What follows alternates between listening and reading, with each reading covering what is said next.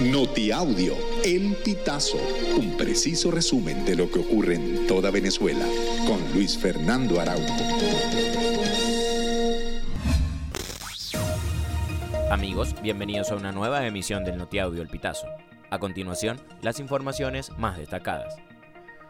El jefe de la delegación de la plataforma unitaria Gerardo Blight manifestó su inquietud por las acciones que adelanta la administración de Nicolás Maduro de querer impugnar y penalizar los resultados de la elección primaria de la oposición venezolana.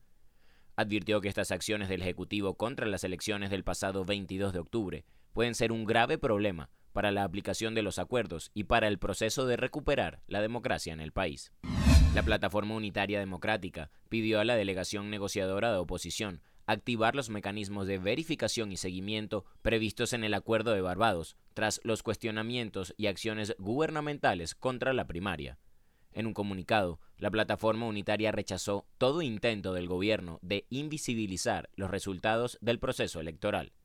El Acuerdo de Barbados establece el compromiso de las partes a respetar la selección que hagan para la escogencia de sus respectivos candidatos presidenciales, entre otros factores sobre garantías electorales. El oficialismo envió una convocatoria a los medios de comunicación para que este jueves acudan a la sede de la Cancillería en la Casa Amarilla en Caracas, donde presentarán presuntas pruebas contra la elección primaria de la oposición. Esto luego de que este 25 de octubre la Fiscalía anunciara la designación de dos fiscales nacionales para investigar las supuestas denuncias de fraude. El vocero del encuentro será el presidente de la Asamblea Nacional, Jorge Rodríguez. El Consejo Nacional Electoral instaló este miércoles el Comité Logístico Nacional, que trabajará en el referéndum consultivo por el Esequibo, que se realizará el próximo 3 de diciembre.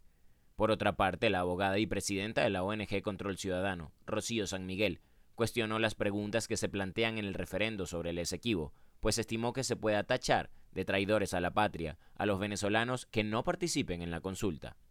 Oficiales de la Policía Municipal de San Francisco detuvieron a tres adolescentes señalados de presunto abuso sexual a un niño de nueve años en el sector San Miguel. La policía informó que funcionarios del Consejo de Protección del Niño, Niña y Adolescente recibieron la denuncia del caso y llamaron a Polisur. En el reporte policial se indica que la víctima, en compañía de su abuela y la consejera de protección, nombró y señaló a siete autores de los hechos, que fueron citados en compañía de sus representantes legales, Tres de los acusados tienen 14 años, uno es de 13 años, dos 12 años y uno de 10.